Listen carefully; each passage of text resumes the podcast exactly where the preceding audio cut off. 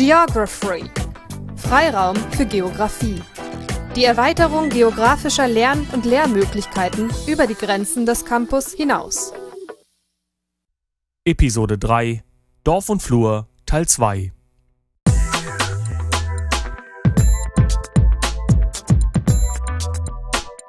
Geography Overview.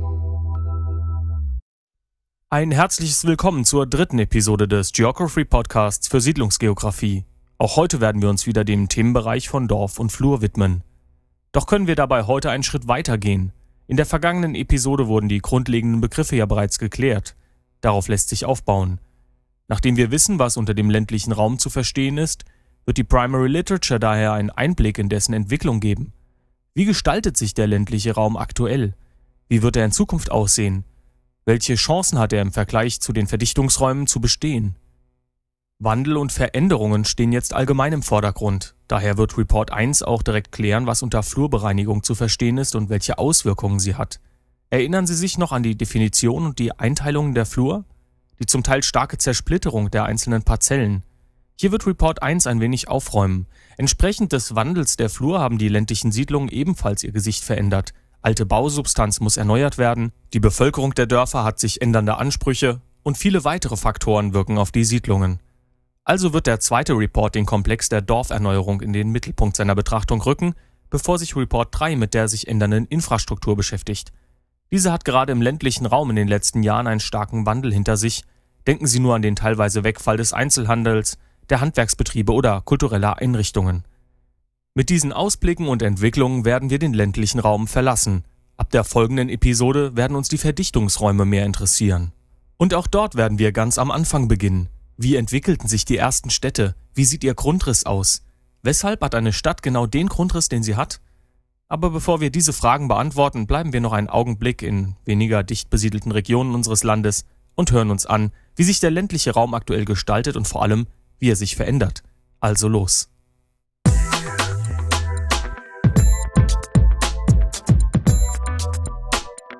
Geography Primary Literature. Wenn man sich über die Entwicklung des ländlichen Raumes unterhält, dann kann man wie bei jedem Wandel zunächst einmal danach fragen, wodurch dieser Wandel ausgelöst und gefördert wird. Wer ist dafür verantwortlich? Dass es darauf keine eindeutige Antwort gibt, werden Sie vielleicht bereits ahnen. In der Tat handelt es sich bei diesen Prozessen, die im ländlichen Raum ablaufen, um solche, die zum einen fremdbestimmt sind, andererseits auch von innen heraus gesteuert werden. Man spricht von einer zentralen Fremdsteuerung im Gegensatz zur endogenen Selbstbestimmung. Welcher dieser beiden Pole der dominantere ist, werden wir vielleicht noch klären können. Die Ausführungen zur Thematik basieren auf dem Text von Gerd Henkel von 1996, Der ländliche Raum zwischen Fremdbestimmung und endogener Entwicklung, Trends und Prognosen bis zum Jahr 2010. Aus dem Sammelwerk von Schürmann, Ländlicher Raum im Umbruch, Mainz, Seiten 13 bis 26. Darin werden zwei Szenarien vorgegeben, die die Perspektiven des ländlichen Raumes ausleuchten. Einmal nach der wahrscheinlichen Entwicklung und außerdem nach den möglichen Alternativen. Da wir heute gar nicht mehr so weit vom anvisierten Jahr 2010 entfernt sind, sollte es doch möglich sein, zu dem ein oder anderen Trend einige Beispiele zu finden und zu erkennen, ob die wünschenswerte Perspektive auch eine realistische ist. Beginnen wir also mit der wahrscheinlichen Entwicklung.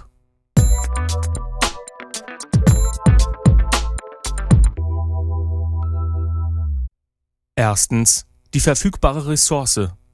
Gegenwärtig dient der ländliche Raum neben seinen weiteren Funktionen vor allem den Verdichtungsräumen und ihren Bewohnern als verfügbare Ressource. Der Faktor Erholung spielt dabei zum Beispiel eine Rolle.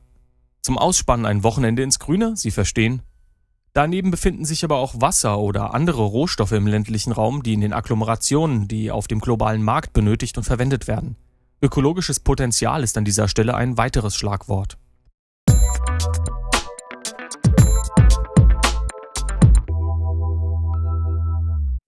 Zweitens das Leitbild der Rückständigkeit.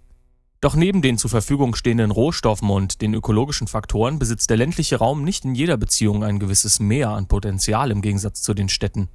Die Rückständigkeit, die zum Beispiel über eine geringere Wirtschaftskraft, der Erwerbsstruktur oder auch der mangelnden Infrastruktur begründet wird, Punkte, zu denen im Verlauf dieser Episode noch einiges gesagt werden wird, regen zu Maßnahmen von außen her an, um diese Rückständigkeit zu beseitigen.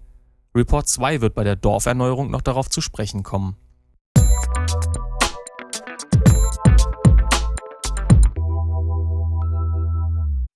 Drittens Verlagerung der Infrastruktur.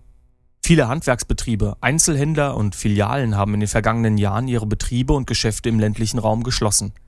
Die Ansiedlung konzentriert sich eher auf die verdichteten Gebiete. Gute Beispiele dafür sind Schließungen von Schulen in kleineren Gemeinden, der Abbau von Postämtern oder die Stilllegung von Bahnstrecken und Bahnhöfen. Gerade im Vergleich zu anderen Projekten wie dem Neubau des Lehrter Bahnhofs in Berlin erkennt man gut, dass die hier abnehmende Infrastruktur nicht immer auf eine schwache Konjunktur oder wirtschaftliche Probleme des Betriebs zurückzuführen sind. Was die Bahnhofsschließungen betrifft, so geht der Trend übrigens hier weiter. Auch für dieses Jahr stehen noch einige weitere Stilllegungen an.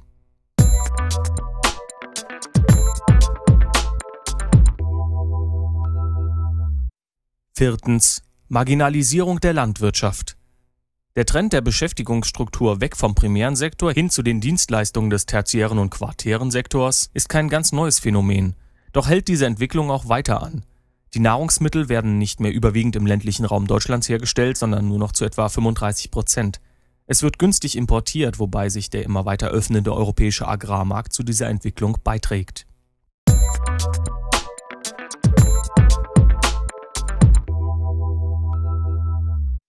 Fünftens. Verlust der kommunalen Kompetenz.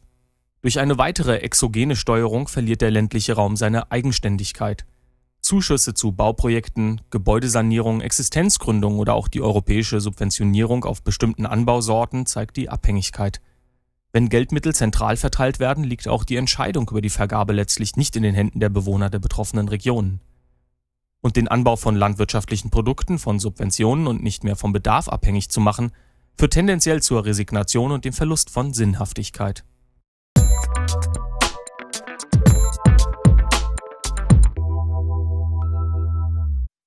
Sechstens. Verlust der Autonomie.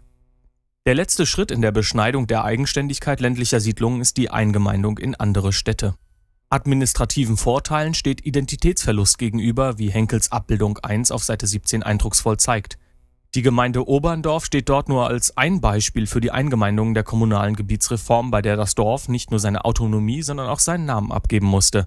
Oberndorf heißt jetzt Rottenburg 19.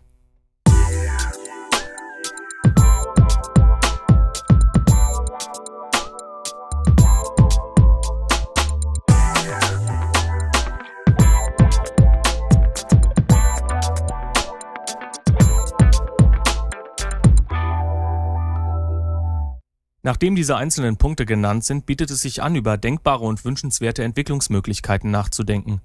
Damit der ländliche Raum also nicht nur als eine verfügbare Ressource für die Agglomeration genutzt wird, muss sein eigenes Potenzial verstärkt herausgearbeitet werden. Die Erholungsfunktion ist bereits angesprochen worden. Auch über den Tourismus finden sich dabei zahlreiche Möglichkeiten, das Potenzial auszuweiten. Und wenn die Landwirtschaft auch als Nahrungsmittelproduzent ihre ehemals starke Stellung verliert, dann lässt sich als Ausgleich über Folgendes nachdenken das verstärkte Aufkommen von Bioprodukten, deren Herkunft besonders wichtig ist, oder der Wert eines Weizenfeldes, der sich neben dem angebauten Gut auch über seinen Beitrag zum gesamten Landschaftsbild ergibt. Dass genauso auch das kulturelle und soziale Leben nicht brach liegen darf, muss eigentlich nicht extra betont werden. Inwieweit die einzelnen Dörfer aber ihr politisches Gewicht zurückgewinnen können, ist zumindest fraglich. Es geht dabei auch gar nicht so sehr um eine Diskussion, Eingemeindungen rückgängig zu machen, sondern vielmehr um die Teilhabe an Entscheidungsprozessen und Abläufen. Das vorhandene lokale Wissen der Bevölkerung ist wichtig für die stete Weiterentwicklung des ländlichen Raums, was ein Miteinbeziehen sinnvoll erscheinen lässt. Bei der Stärkung der Infrastruktur zielen die Subventionen von Seiten der Europäischen Union momentan allerdings primär auf die Landwirtschaft. Doch werden natürlich auch kleine Betriebe, Handwerk und Dienstleistungen teilweise gestärkt. Das Programm des Landes Baden-Württemberg ELR, das Entwicklungsprogramm ländlicher Raum zum Beispiel, unterstützt Existenzgründer, strukturschwache Gemeinden und Betriebe neben vielen anderen Ansätzen eine gute Perspektive. Um über die Entwicklung der Dörfer aber genaueres zu erfahren, springen Sie einfach zum Kapitel des zweiten Reports dieses Podcasts. Oder hören Sie sich zunächst an, wie die Flurbereinigung für Ordnung und Struktur unter den zerstückelten Parzellen gesorgt hat.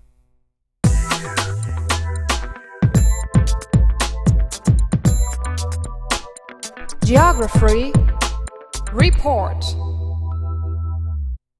Seit Mitte der 80er Jahre präsentiert sich die Flurbereinigung bundesweit als ein hervorragendes Instrument für Naturschutz und Landschaftspflege, zum Arten- und Biotopschutz, zum Boden- und Erosionsschutz, zur Wasserrückhaltung, zur Erhaltung und Entwicklung der Kulturlandschaft sowie zur Dorferneuerung.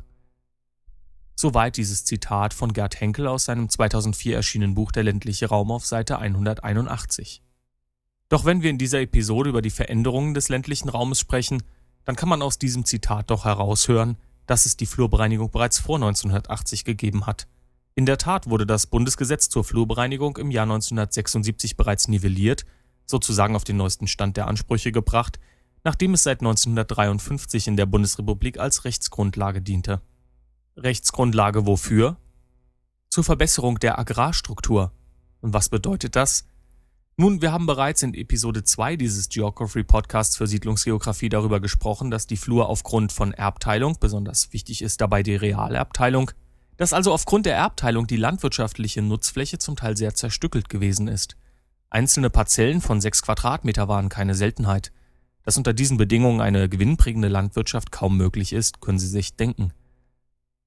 Sind Sie im Herbst schon einmal an einem Acker vorbeigefahren, auf dem einer der heute riesigen Mähdrescher seine Runden gedreht hat? Wie auch immer. Die Zusammenlegung von Besitzparzellen ist jedenfalls das Ziel der Flurbereinigung von 1953, das bereits in den Vorläufern dieser Gesetzgebung besonders wichtig gewesen ist. Seit dem 16. Jahrhundert finden gelenkte Bereinigungen der Flur statt, sei es die Aufteilung der Allmende unter ihren zukünftigen Besitzern oder die Vergrößerung einzelner Flurstücke mittels Zusammenlegung. Daneben sind aber ab 1953 noch weitere Inhalte wichtig. Die Verbesserung des Wegenetzes ist einer davon. Zur besseren Erschließung der landwirtschaftlichen Nutzfläche werden die Feldwege neu angelegt, aus- oder umgebaut. Damit der jeweilige Boden optimal genutzt werden kann, kommt es außerdem zu Änderungen in der Nutzung. Es wird also gezielter angebaut. Zu den weiteren Punkten, die allesamt auf die Verbesserung der Nutzung abzielen, zählt auch der Eingriff in die bestehenden Siedlungsstrukturen. Inwieweit sich die Dörfer mit ablaufender Flurbereinigung verändern, wird Report 2 noch ausführlicher besprechen. Nach der Novellierung des Flurbereinigungsgesetzes von 1976 treten neben der Nutzungsoptimierung noch weitere Faktoren zur Flurbereinigung hinzu. Dies sind die anfangs genannten Punkte der Landschaftspflege, des Natur- und Artenschutzes, der Erhaltung und Entwicklung der Kulturlandschaft usw. So Denn neben dem wirtschaftlichen Vorteil für die Bestellung der größeren Parzellen ergeben sich dadurch auch einige Nachteile – Dabei denken Sie jetzt nicht mehr im Schema des Homo economicus, dem wirtschaftlich effizient handelnden Menschen, sondern überlegen sich bitte Folgendes. Welche Weinregion wird wohl touristisch attraktiver wirken? Große Weinberge, auf denen die Lesemaschinen im Einsatz sind, oder kleine schiefe Parzellen, durch die sich die Weinlesehelfer mit ihren auf den Rücken geschnallten Butten hangeln? Neben touristischem Potenzial sind durch die Zusammenlegung der Flurstücke zum Teil auch Rückzugsräume für Kleintiere verloren gegangen. Auch hat die Artenvielfalt der Pflanzen dabei abgenommen. Man könnte auch ganz salopp sagen, der ländliche Raum hat sein Gesicht verloren oder zumindest stark verändert. Aber ganz gleich, ob radikales Facelifting oder schonende Antifaltencreme, es ist immer eine staatlich gelenkte Maßnahme, um das Potenzial der Flur zu verbessern. Auf der Basis dieser Gesetzgebung müssen einzelne Schritte im Flurbereinigungsverfahren nacheinander ablaufen, die im Folgenden kurz dargestellt werden sollen. Erstens die agrarstrukturelle Entwicklungsplanung. Ohne eine Übersicht über das zu bereinigende Gebiet kann die Flurbereinigung nicht beginnen. Es muss von Anfang an klar sein, mit welchem Ziel sie durchgeführt werden soll. Was ist also der Plan? Was soll dabei rauskommen? Zweitens der Flurbereinigungsbeschluss. Dies ist sozusagen der offizielle Startschuss für das Verfahren. Rechtlich beschlossen kann es aber noch nicht gleich mit den Umlegungen, Auslagerungen und Rodungen losgehen, sondern es folgt zunächst drittens die Ermittlung der Beteiligten und viertens die Wahl des Vorstandes. An dem Flurbereinigungsverfahren können unterschiedliche Gruppen teilnehmen. Zu nennen wären Planungsbüros, Naturschutzverbände, Vertreter aus der Politik, Betroffene im Bereinigungsprozess und so weiter. Fünftens das Werteermittlungsverfahren. Vorab muss festgehalten werden, welche Flächen inwieweit in Wert zu setzen sind. Soll es zur Umlegung kommen, ist die Wertminderung oder Wertsteigerung für den einzelnen Betroffenen natürlich zu vermeiden. Nicht, dass Sie nach der Flurbereinigung zwar eine größere Parzelle bestellen können, die Bodenqualität aber im Gegensatz zu Ihren alten Flurstücken viel schlechter ist, dass Sie weniger Gewinn erwirtschaften können. Sechstens Grundsätze für die Neugestaltung. Die Arbeitsgruppe entwickelt nach Festlegung der Werte und des zu bearbeitenden Gebiets einen Entwurf für die Neugestaltung. An diesem Schritt können auch andere Personen oder Verbände teilnehmen, selbst wenn diese nicht direkt betroffen sind. Siebtens. Der Plan für neue Anlagen. Mit einem Ortstermin ist Punkt 7 verbunden. Bei der Begehung des zu bereinigenden Gebietes werden die geplanten neuen öffentlichen Flächen sowie die neu geordneten Privatgrundstücke inspiziert. Achtens. Die Genehmigung des Plans. Mit diesem Schritt erlangt der Plan vorerst einmal seine Rechtsgültigkeit. Nachdem neuntens der Planwunschtermin festgelegt ist, also der Zeitrahmen steht, und zehntens der Flurbereinigungsplan daraufhin zeitlich und inhaltlich festgelegt wird, folgt allerdings noch Elftens die Prüfung und Genehmigung. Darin werden nochmals das Gesamtkonzept sowie die einzelnen Positionen geprüft. Wenn es keine Unstimmigkeiten gibt, erhält der Plan seine Genehmigung. Zwölftens Regelungen für den neuen Zustand. Nun muss noch festgehalten werden, welche Flurstücke in welchen Besitz übergehen, wie die Nutzung der einzelnen Parzellen zukünftig aussieht und wer die Eigentümer der betroffenen Gebäude und so sind.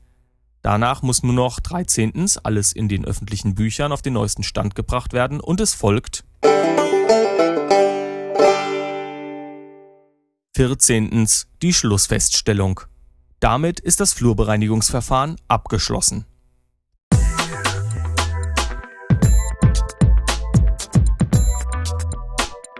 Geography Report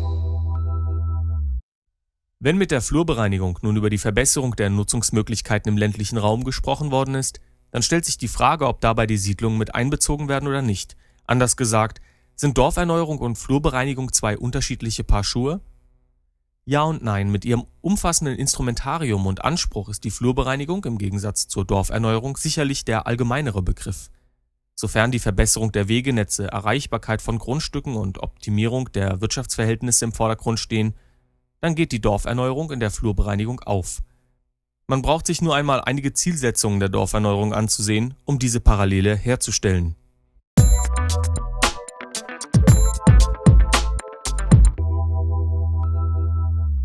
Funktionale und bauliche Mängel sollen behoben werden.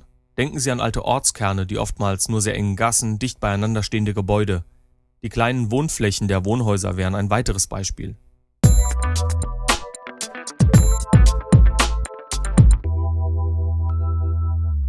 Die Verbesserung der Betriebsbedingungen ist ein weiteres Beispiel. Dabei können Sie auch wieder an die reale Abteilung mit den dadurch entstandenen kleinen Höfen denken.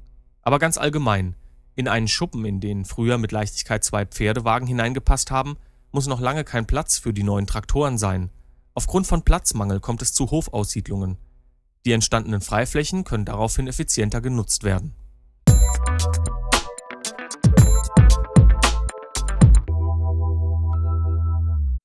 Neben diesen und anderen Punkten hat die Dorferneuerung aber noch weitere Ziele, die auch etwas mit ihrer grundlegenden Definition zu tun haben. Im Gegensatz zur Flurbereinigung ist sie nämlich nicht nur ein staatliches Instrument, sondern kann auch auf private Initiativen zurückgehen. Die aktuelle Dorferneuerung versucht weniger etwas für die Menschen zu tun, sondern etwas mit ihnen gemeinsam zu verwirklichen. Wenn alte Fassaden einen neuen Anstrich bekommen, Blumenkästen und Sitzbänke aufgestellt werden oder der Brunnen im Dorf neu ummauert wird, dann werden andere Ziele der Dorferneuerung sichtbar. Henkel spricht in seinem Buch auf Seite 306 von einer gewaltigen Modernisierungskampagne des Staates. Und als diese will sie auch die folgenden Ziele erfüllen.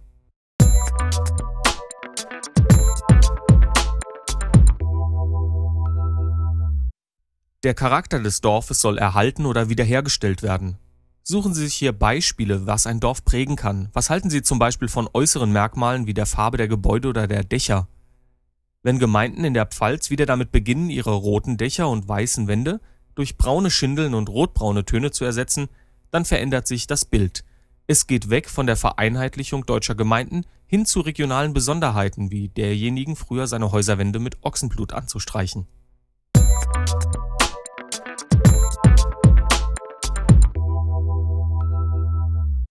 Die Erhaltung der regionaltypischen Bausubstanz.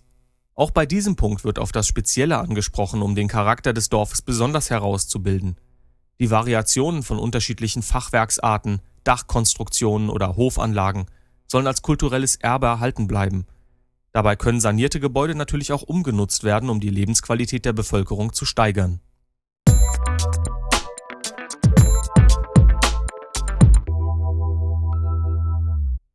Der Freizeit- und Erholungswert, der in der Primary Literature bereits angesprochen wurde, gehört ebenfalls zu den dorfplanerischen Aufgaben.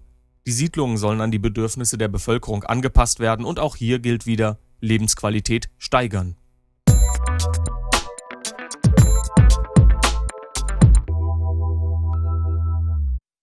Die Verbesserung der Infrastruktur in den Dörfern ist schließlich ein weiteres Ziel der Dorferneuerung.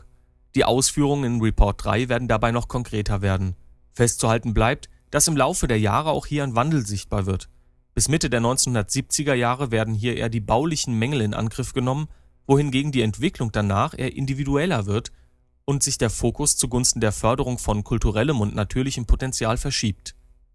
Förderprogramme dienen hier als Anreizmittel, das eigene Dorf aufzuwerten und mitzuarbeiten. Versuchen Sie selbst Elemente dieses Prozesses in Ihrem Alltag festzustellen.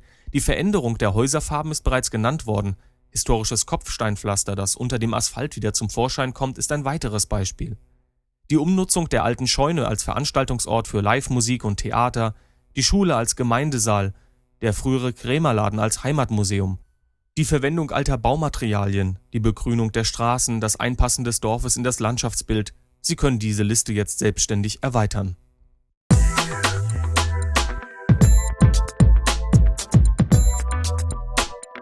Geography Report Zur Verbesserung der Situation des ländlichen Raumes gehört neben den besprochenen Bereichen von Flur und Siedlung auch die Infrastruktur. Die Verlagerung zahlreicher Betriebe und Filialen, denken Sie hier nochmals an den Einzelhandel, das Postamt und die stillgelegte Bahnstrecke, haben zu einer Strukturschwäche im ländlichen Raum geführt, die aktuell wieder verbessert werden soll. Dabei lassen sich unterschiedliche Arten von Infrastruktur ausmachen, die im Folgenden kurz angerissen werden sollen. Eingeteilt in die technische und die Versorgungsinfrastruktur sind dabei nicht alle Bereiche als strukturschwach zu bezeichnen. Vor allem für die Bereiche von Energie- und Wasserversorgung ist im Grunde die komplette Abdeckung vorhanden. Für den Verkehr, der ebenfalls in den technischen Bereich zählt, ist dies schon differenzierter zu betrachten. Vielleicht sind Sie selbst auf einem Dorf groß geworden und kennen die Situation des ÖPNV nur zu gut. Die Erschließung des Straßen- und Wegenetzes ist nicht das entscheidende Problem. Mit dem eigenen Auto kommen Sie also überall hin. Wenn Sie aber zum Beispiel als Kind noch auf Bus und Bahn angewiesen sind, dann kann von einer ausreichenden Versorgung nicht mehr die Rede sein. Die Stilllegung der Bahntrassen und Bahnhöfe haben wir bereits angesprochen, und wenn Sie sich einmal den Fahrplan eines Überlandbusses für die Sonn- und Feiertage heraussuchen, werden Sie dort auf ein ähnlich dürftiges Bild treffen. Neben dieser technischen Infrastruktur existieren für die Versorgung zahlreiche Punkte, die für den ländlichen Raum wichtig sind. Angefangen beim Lebensmittelhandel kann man die Reihe lange weiterführen mit Handwerksbetrieben, sonstigem Einzelhandel wie Schuh- oder Textilgeschäften, Gasthöfen, dem örtlichen Kindergarten, Schulen, Arzt, Post, Verwaltung, Kirche, Bank, Sportvereine oder schließlich auch kulturelle Vereine und Einrichtungen. Dass die Versorgung mit den meisten der genannten Punkte, vielleicht einmal ausgenommen von Banken und Sportvereinen, in den letzten Jahren stetig abgenommen hat, lässt sich auf unterschiedliche Art und Weise diskutieren – wenn Sie jetzt fragen, weshalb hat sich die Infrastruktur verschlechtert, dann kann dies zumindest von zwei Seiten beantwortet werden. Zum einen entsteht ab Mitte des 20. Jahrhunderts die Tendenz, die vorhandene Infrastruktur zum Teil zu zentralisieren und damit aus den einzelnen Dörfern auszulagern. Die Theorie der zentralen Orte von Walter Kristaller aus dem Jahr 1933 dient als Grundlage dazu. Zur Vertiefung dieser Thematik lesen Sie nach in Peter Haggets im Jahr 2003 in dritter Auflage erschienenen Buch Geographie – Eine globale Synthese, Stuttgart. Diese Auslagerung betraf sowohl Schulen als auch die Verwaltung oder den Einzelhandel.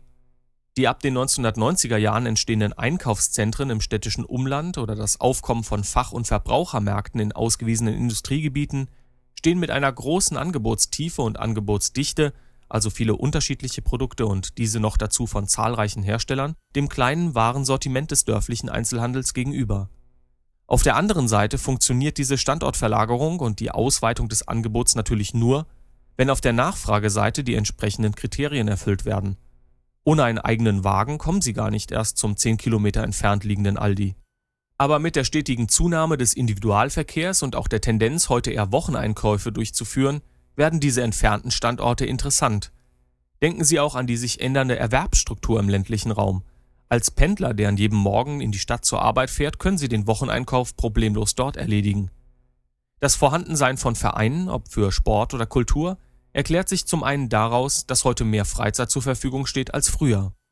Außerdem hat sich das Freizeitverhalten der Bevölkerung gewandelt, sodass neben dem Fußballplatz heute auch Tennisplätze, ein Golfcourt oder eine Squashhalle im ländlichen Raum zu finden sind. Zentrale Multiplex-Kinos wären ein weiteres Beispiel. Um allerdings noch einen Ausblick zu geben, wie sich die Infrastruktur des ländlichen Raumes in Zukunft positiv entwickeln kann, hier noch einige Anmerkungen. Von staatlicher Seite ist die Grundversorgung des ländlichen Raumes gesetzlich festgeschrieben. Wie sich diese Grundversorgung allerdings gestaltet, wird auf der Landesebene oft unterschiedlich definiert, ob die Mindestanzahl für eine Dorfschule oder das Vorhandensein einer öffentlichen Bibliothek. Es existieren überall abweichende Richtwerte. Auf eine Stärkung der Infrastruktur zielen viele unterschiedliche Programme der Landesregierungen. Oft gehen dabei Dorferneuerung und die Stärkung der Infrastruktur Hand in Hand, wie bereits in der Primary Literature am Beispiel des ELR von Baden-Württemberg erwähnt ein Unterprogramm dazu bildet das MELAB, das Modellprojekt Eindämmung des Landschaftsverbrauchs durch Aktivierung des innerörtlichen Potenzials. Schauen Sie einmal im Internet unter www.melab-bw.de vorbei, um sich dazu einen Überblick zu verschaffen. Dass der ländliche Raum im Gegensatz zu den Agglomerationen eine schwächere Infrastruktur besitzt, ist deutlich geworden. Abwanderungen zu verhindern, bestehende Betriebe zu erhalten und auch neue Strukturen zu schaffen, ist Aufgabe des Staates, der Länder Kommunen und der Einwohner selbst. Mit Flurbereinigung, Dorferneuerung und einzelnen Förderprogrammen steht dazu ein nicht so schlechtes Instrumentarium zur Verfügung.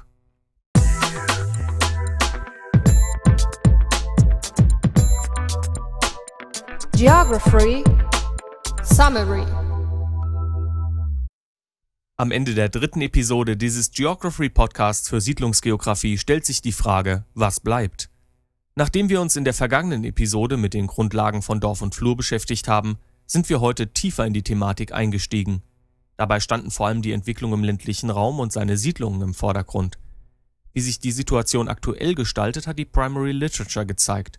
Einzelne Punkte wurden angesprochen, der ländliche Raum als verfügbare Ressource, das Leitbild der Rückständigkeit, die Verlagerung der Infrastruktur, die Marginalisierung der Landwirtschaft der Verlust von kommunaler Kompetenz und Autonomie. Nach dem gefolgten wünschenswerten Ausblick für eine zukünftige Entwicklung hat der erste Report das staatliche Mittel der Flurbereinigung erläutert. Welche Flächen können und sollen bereinigt werden? Wann ist eine Bereinigung sinnvoll? Wie kam es zu der Situation vor der Flurbereinigung? Stichworte die enge Bebauung, das schlechte Wegenetz, die zersplitterten Parzellen. Sie wissen jetzt, wie ein Flurbereinigungsverfahren abläuft welche einzelnen Schritte nacheinander ablaufen müssen, von der agrarstrukturellen Entwicklungsplanung bis hin zur Schlussfeststellung. Report 2 hat anschließend die Dorferneuerung näher betrachtet, die Verbindungen zur Flurbereinigung sind deutlich geworden. Wie kann ein Dorf aufgewertet werden? Welche Maßnahmen können ganz konkret unternommen werden und wer arbeitet an der Erneuerung mit? Wer ist daran beteiligt? Abschließend hat der dritte Report noch einige Ausführungen zur Infrastrukturausstattung des ländlichen Raumes und deren Wandel gemacht. Sie können nun erklären, wie dieser Wandel zustande gekommen ist, wie er sich gestaltet und wie seine mögliche Entwicklung aussehen könnte. Auch heute konnten Sie Ihr Wissen zur Siedlungsgeografie erweitern. Anregungen, Kommentare senden Sie mir wie gewohnt an feedback at geography.de und wir hören uns in der nächsten Episode wieder. In diesem Sinne, machen Sie es gut.